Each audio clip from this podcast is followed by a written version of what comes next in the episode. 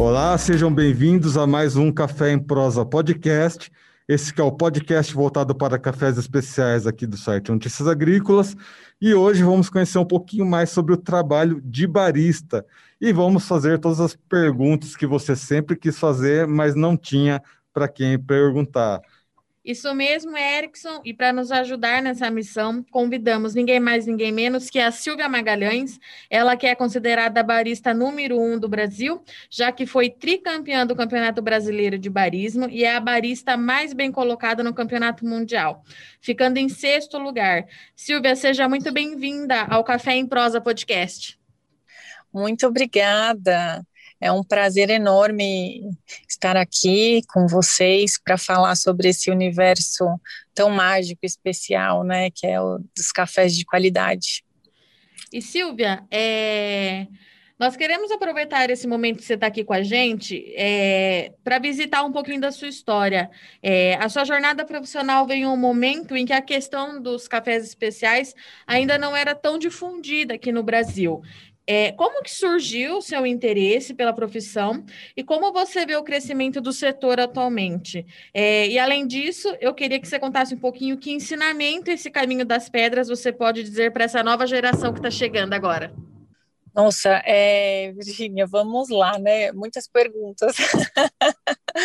e assim, uh, a minha história com café, eu comecei a trabalhar no momento com café é, no momento em que o Brasil ainda não consumia tanto esse cafés especiais, ainda não conhecia, então meio que nós é, desbravamos, eu acho que um pouquinho desse, desse universo e começamos um trabalho bem de formiguinha de levar para o consumidor final o que, que era café de qualidade, o que, que, o que vem a ser um café especial, né?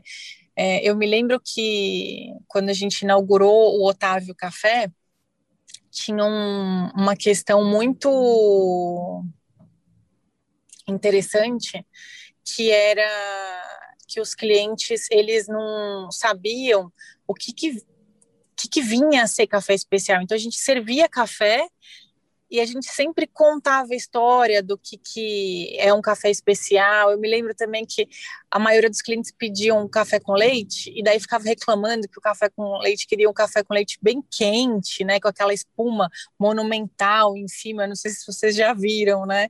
Que serve na maioria das casas, das padarias, enfim. E, e, a gente simplesmente levava, mandava um do jeito certo, né? E, e um do jeito que o cliente estava acostumado a tomar e pedia. Daí era assim, 100% dos casos, os clientes re, re, é, voltavam, né, falando assim, não, o, o, feito da maneira correta é o melhor, é, o café especial é muito melhor, né, era, era muito interessante isso no início. Bom, e assim, dentro da minha carreira, eu comecei a trabalhar com café especial meio que por acaso, né, é, eu vim do mercado financeiro, acho que muitas pessoas que trabalham com café também, e saí desse, desse mercado para trabalhar com os amigos, e foi quando a gente montou uma cafeteria chamada Cafézinho. Uh, eu era gerente, ia ter um campeonato de barista lá, uh, e o segundo campeonato brasileiro de barista eu fui participar meio que de brincadeira, né, e acabei ganhando. E nesse momento, então, é que mudou a chavinha assim da minha vida e eu comecei de fato a trabalhar com cafés e não parei mais. Eu me lembro que naquele tempo também a gente não tinha nada, não tinha acessórios, não tinha equipamentos, a gente só tinha máquina de café, né? Aquele tamper que a gente usa para compactar o café, a leiteira para vaporizar o leite que a gente chama de pitcher. Naquele tempo não tinha nada disso, né? Então, é, a gente costuma dizer que em terra de cego quem tem um olho é rei, né? Então, um pouquinho que você sou, soubesse a mais, você já estava muito na frente de, do que muitas pessoas, né? E aí eu comecei a me formar, buscar informação, cursos, todos fora do Brasil, porque aqui a gente não tinha quase nada, né? É, fiz muitos cursos fora, na Inglaterra, Estados Unidos, Noruega, Dinamarca. E aí foi ah, principalmente até para poder me profissionalizar, aprender mais, né? e participar dos campeonatos de barista, né, e desempenhar uma, um papel melhor no campeonato mundial. A gente acaba escutando aqui muitos empreendedores falando que o primeiro lugar, né, independente de qual primeiro lugar seja esse, seja primeiro lugar no mercado, primeiro lugar num campeonato, primeiro lugar num determinado esporte, ele é, o primeiro lugar ele é um lugar muito cobiçado, né, por todo mundo. Só que no momento que você chega nesse primeiro lugar, você primeiro tem que ter muita disciplina e tem que ter um bom psicológico, né, para saber lidar com o primeiro lugar. Uh, você em algum momento dessa sua história, você sentiu essa pressão por ter ganhado o primeiro lugar, né, nos campeonatos brasileiros, por ter chegado tão longe no campeonato mundial? Você em algum momento sentiu essa pressão? Uh, como barista, como profissional? Sim, durante muito tempo, né? Porque, imagina, eu fui, cheguei a ser, é, eu sou tricampeã brasileira, então eu ganhei esse campeonato de barista durante três vezes, né? Então, assim, cada vez que a gente ganha um campeonato, começa uma pressão, uma pressão para você é, tanto de todo mundo te questionando, te perguntando mil coisas e correndo atrás de você querendo informação, como que é muito bom, claro, e também aquela pressão de participar de um campeonato mundial representando seu país, né? É, e isso é, foi sempre para mim, né, que sou muito preocupada, foi uma pressão muito grande. Eu me lembro que assim o último campeonato que foi no Japão, inclusive, chegou, eu estava em terceiro lugar no campeonato mundial, né, na primeira fase, e aí, quando eu fui para a final desse campeonato, eu me lembro que, tipo assim, tinha é, embaixador do Brasil lá no Japão para me assistir. Eu nunca tinha visto tantas bandeiras, assim. Então, aquilo foi uma pressão, assim, de repente em cima de mim, que eu fiquei, assim, enlouquecida, sabe? Assim, tremia mais do que vara verde, eu costumo brincar. Mas é, é claro, né, que para tudo isso, eu me preparei muito, me preparei para poder participar, né? Me preparei psicologicamente, cheguei a é, fazer cursos é, tanto da parte emocional como da parte profissional mesmo, né, para participar e conseguir representar bem o Brasil no Campeonato Mundial de Barista. E Silvia, eu quero tirar uma curiosidade minha e do Erickson é, agora.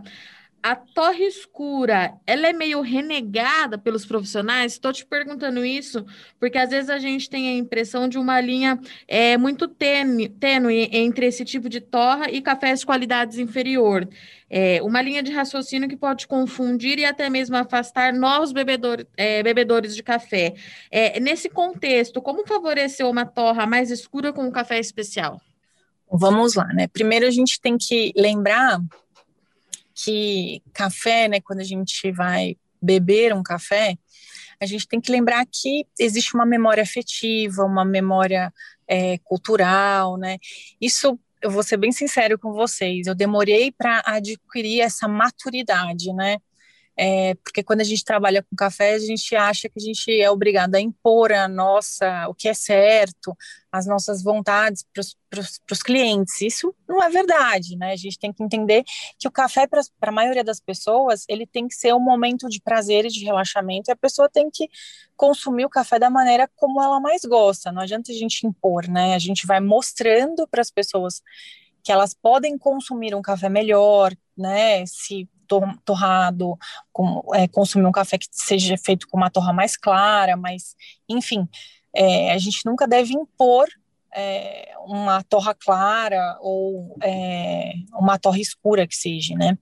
Mas, assim, o que acontece, né? Toda vez que a gente fala em cafés especiais, a gente busca as notas de aromas e de sabores. E se nós é, fazer, fizermos uma torra escura para esses cafés, a gente está é, escondendo essas características. Então, muitas vezes os cafés especiais eles têm acidez que é muito desejada, eles têm notas é, desses perfumes, né, dos, dos aromas que a gente encontra nos cafés, que se a gente torra demais, a gente vai esconder essas notas, a gente vai levar para esse café apenas uma característica de doçura e amargor, né? Então, tudo depende muito do que a gente quer fazer com aquele café. Se eu quero trazer essas notas e eu fizer uma torre escura com ele, eu não vou trazer, né? Eu vou evidenciar muito mais essa questão do amargor. E aí, uh, o, o bebedor do café especial não entende e muitas vezes o, o, o cara que toma um café com uma torra mais escura, esse daí vai curtir, vai gostar. Então, acho que assim, tudo é possível fazer um café especial com uma torra escura? É, mas você tem que saber que ele não vai ter mais aquelas notas ah, de acidez, os perfumes dos aromas. A gente vai trazer muita doçura para esse café e, e claro, né, é, é, essa questão do, do sabor mais amargo, um pouco mais pronunciado, né, o corpo mais pesado. Tá? Então tudo depende do que a gente quer, né? Eu vi um vídeo seu na internet, você falando um pouco sobre tendências uh, de cafeterias e marcas de café. Nós aqui do, do Café em Prosa Podcast, a gente está cerca de sete meses entrevistando pessoas do setor e a gente conseguiu identificar algumas tendências muito baseadas principalmente em design, branding, as pessoas buscando embalagens diferenciadas, uh, em identificar bons cafés direto no produtor. Só que uh, essas múltiplas funções acabam ficando nas mãos dos baristas, ou dos donos das cafeterias, ou do mestre de torre, enfim. Uh, como dar conta dessas múltiplas funções sem perder o foco na bebida café? É, isso, isso é uma grande dificuldade que todo barista, empreendedor tem, né? É, essa é uma grande dificuldade. Mas é, a, gente, a gente precisa como barista, como casa de cafés especiais, dar foco para o café. Mas é claro, a gente não pode perder essa noção do que vem a ser o negócio, né? Do, do negócio em si. Primeiramente, depende muito de caso a caso, né? Mas é importante que o barista ele esteja sempre muito é, envolvido nesse processo de produção, do que, que vem a ser um café especial, de acompanhar esse passo a passo, até mesmo porque é importante que ele saiba tudo isso para que ele possa levar isso lá para frente, né? Mostrar isso para os clientes, explicar para os clientes dele. Quanto mais noção e domínio ele tiver sobre, sobre essas questões, mais fácil vai ser para ele poder ensinar. Mas é claro, né? É, não dá para numa cafeteria o cara é, querer fazer tudo, né? Porque é importante ele ter o conhecimento, é importante ele saber, mas não dá para ele querer fazer tudo, porque senão eu acho que essas coisas têm que ser muito bem é, divididas, né? Num, num, numa cafeteria, no estabelecimento comercial, né?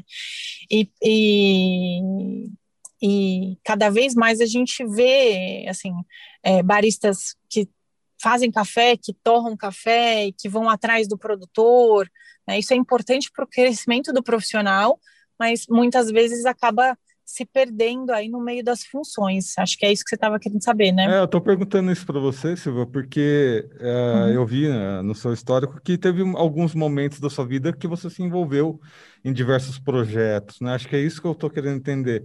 Como é que você soube uhum. lidar, com, dar conta de diferentes projetos que às vezes estavam em, dif em diferentes momentos ali, ah, como é que você foi colocando na balança para dar conta, sabe, dessas situações Sim. diversas que acabam acontecendo, é normal, né? Exato, né? Sei, sei, sei. Bom, assim, dentro da minha carreira profissional, é, eu, eu, assim, comecei a fazer, trabalhando com café, meio que por acaso, né, quando saí do mercado financeiro, e logo depois que eu ganhei o campeonato, eu fui atrás e montei uma cafeteria minha tá?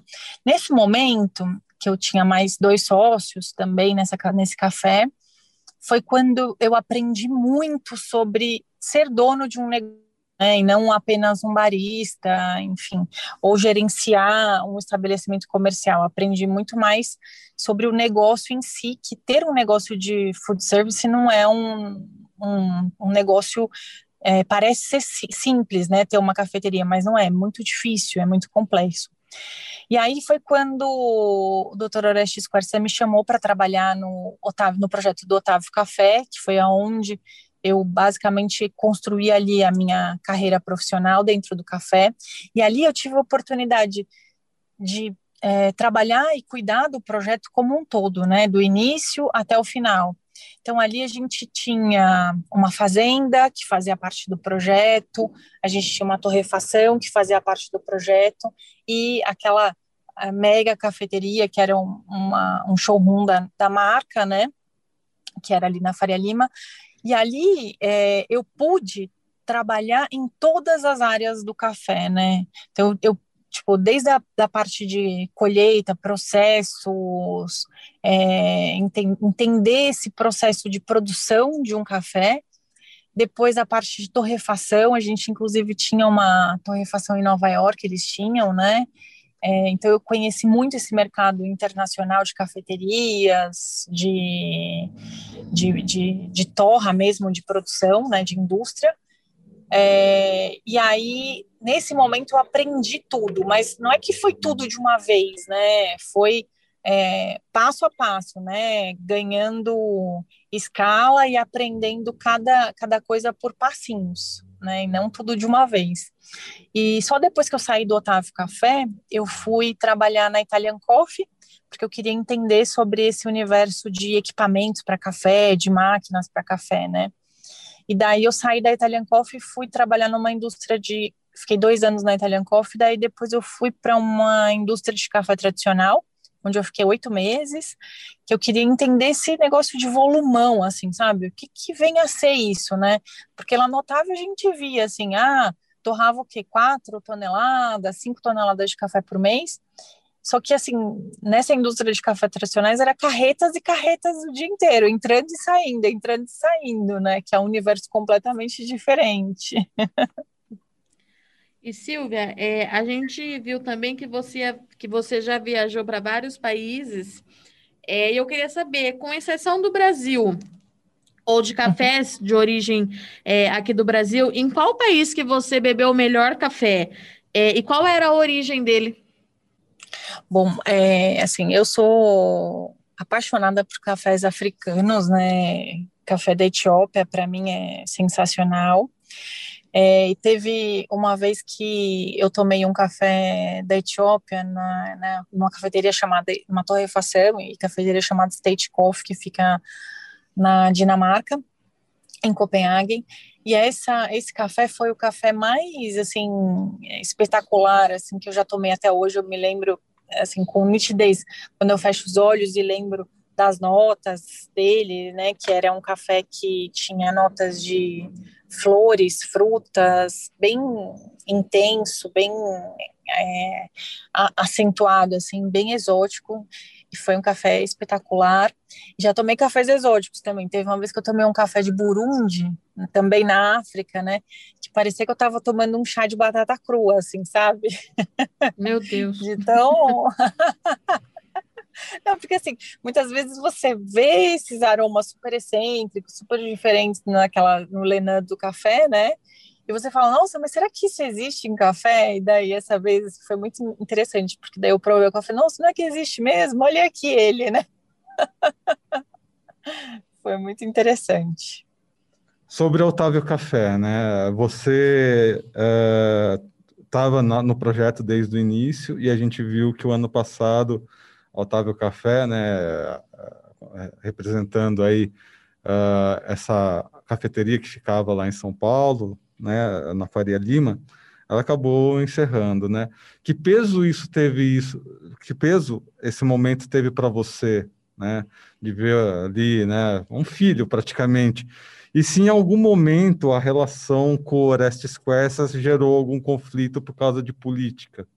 Bom, eu, assim, com relação ao Otávio Café, eu fiquei muito triste, assim, quando eu fiquei sabendo do fechamento, né, é, principalmente por ser uh, algo que eu vi nascer, né, e quando eu fiquei sabendo que iria fechar, que iriam fechar, eu fiquei muito triste, mas assim, diante do cenário que a gente está vivendo hoje, é, tem sido muito difícil você ver é, as cafeterias abertas, né? Então, assim, o Otávio Café era aquele negócio, era aquela loja, era, era a loja showroom deles, e o custo financeiro mensal daquela, daquela loja, daquela estrutura toda, era um custo alto, né? Imagina com uma pandemia dessas, você manter aquilo tudo, né? Para a gente manter aquilo eram mais de 90 funcionários né, de, de equipe. É, é, algo que é bem complexo, bem difícil, né? Não é uma coisa que é fácil. Minha uhum. relação com, com o Dr. Orestes Quercia era muito gostosa, sabe? Era uma pessoa que eu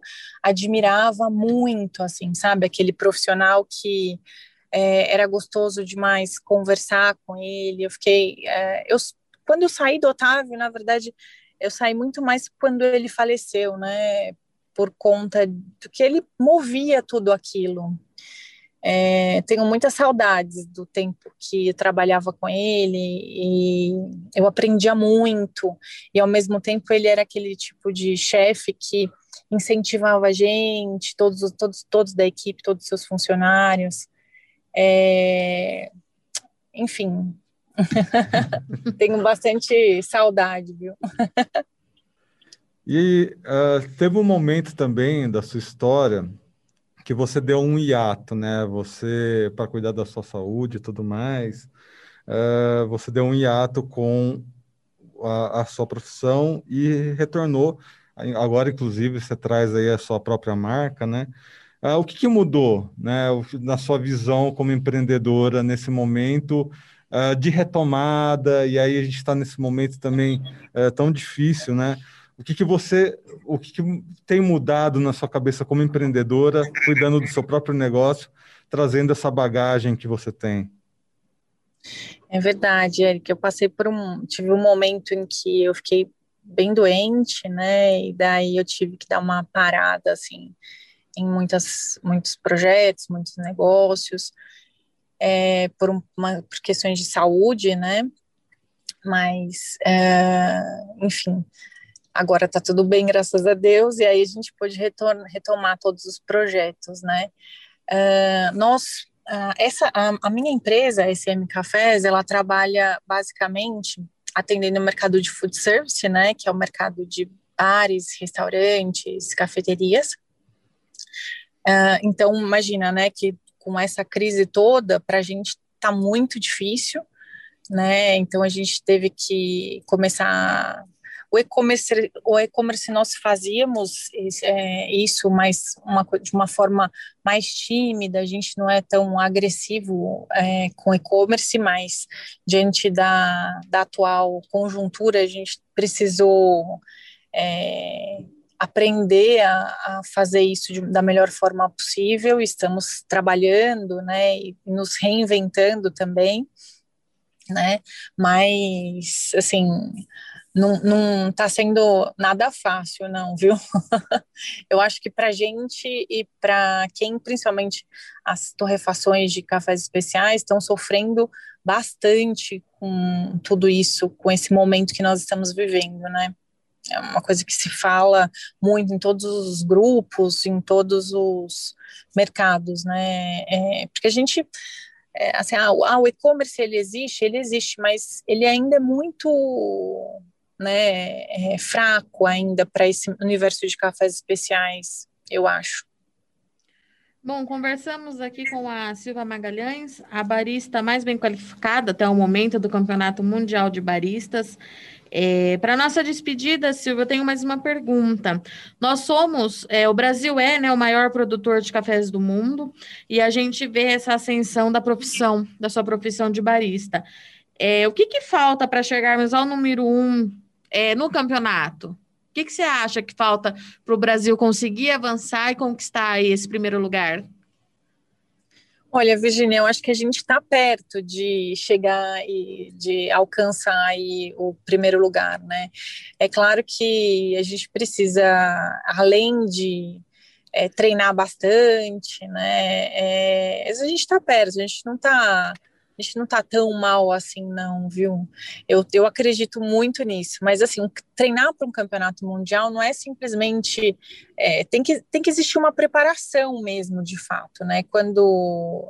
É, tanto psicológica, né, como de treinamento mesmo, né? Um campeonato mundial, o campeonato brasileiro já exige um, uma, um treinamento gigantesco e o mundial ele tem, ele é cinco vezes é, é, mais intenso do que o brasileiro, porque imagina, são os melhores baristas de cada país, né? Os melhores baristas do mundo que estão ali representando seus países. Então, todo mundo tem ali é, café bom, todo mundo tem, sabe preparar um bom café. Então, assim, é, a gente está perto, né? Porque café bom a gente tem, né?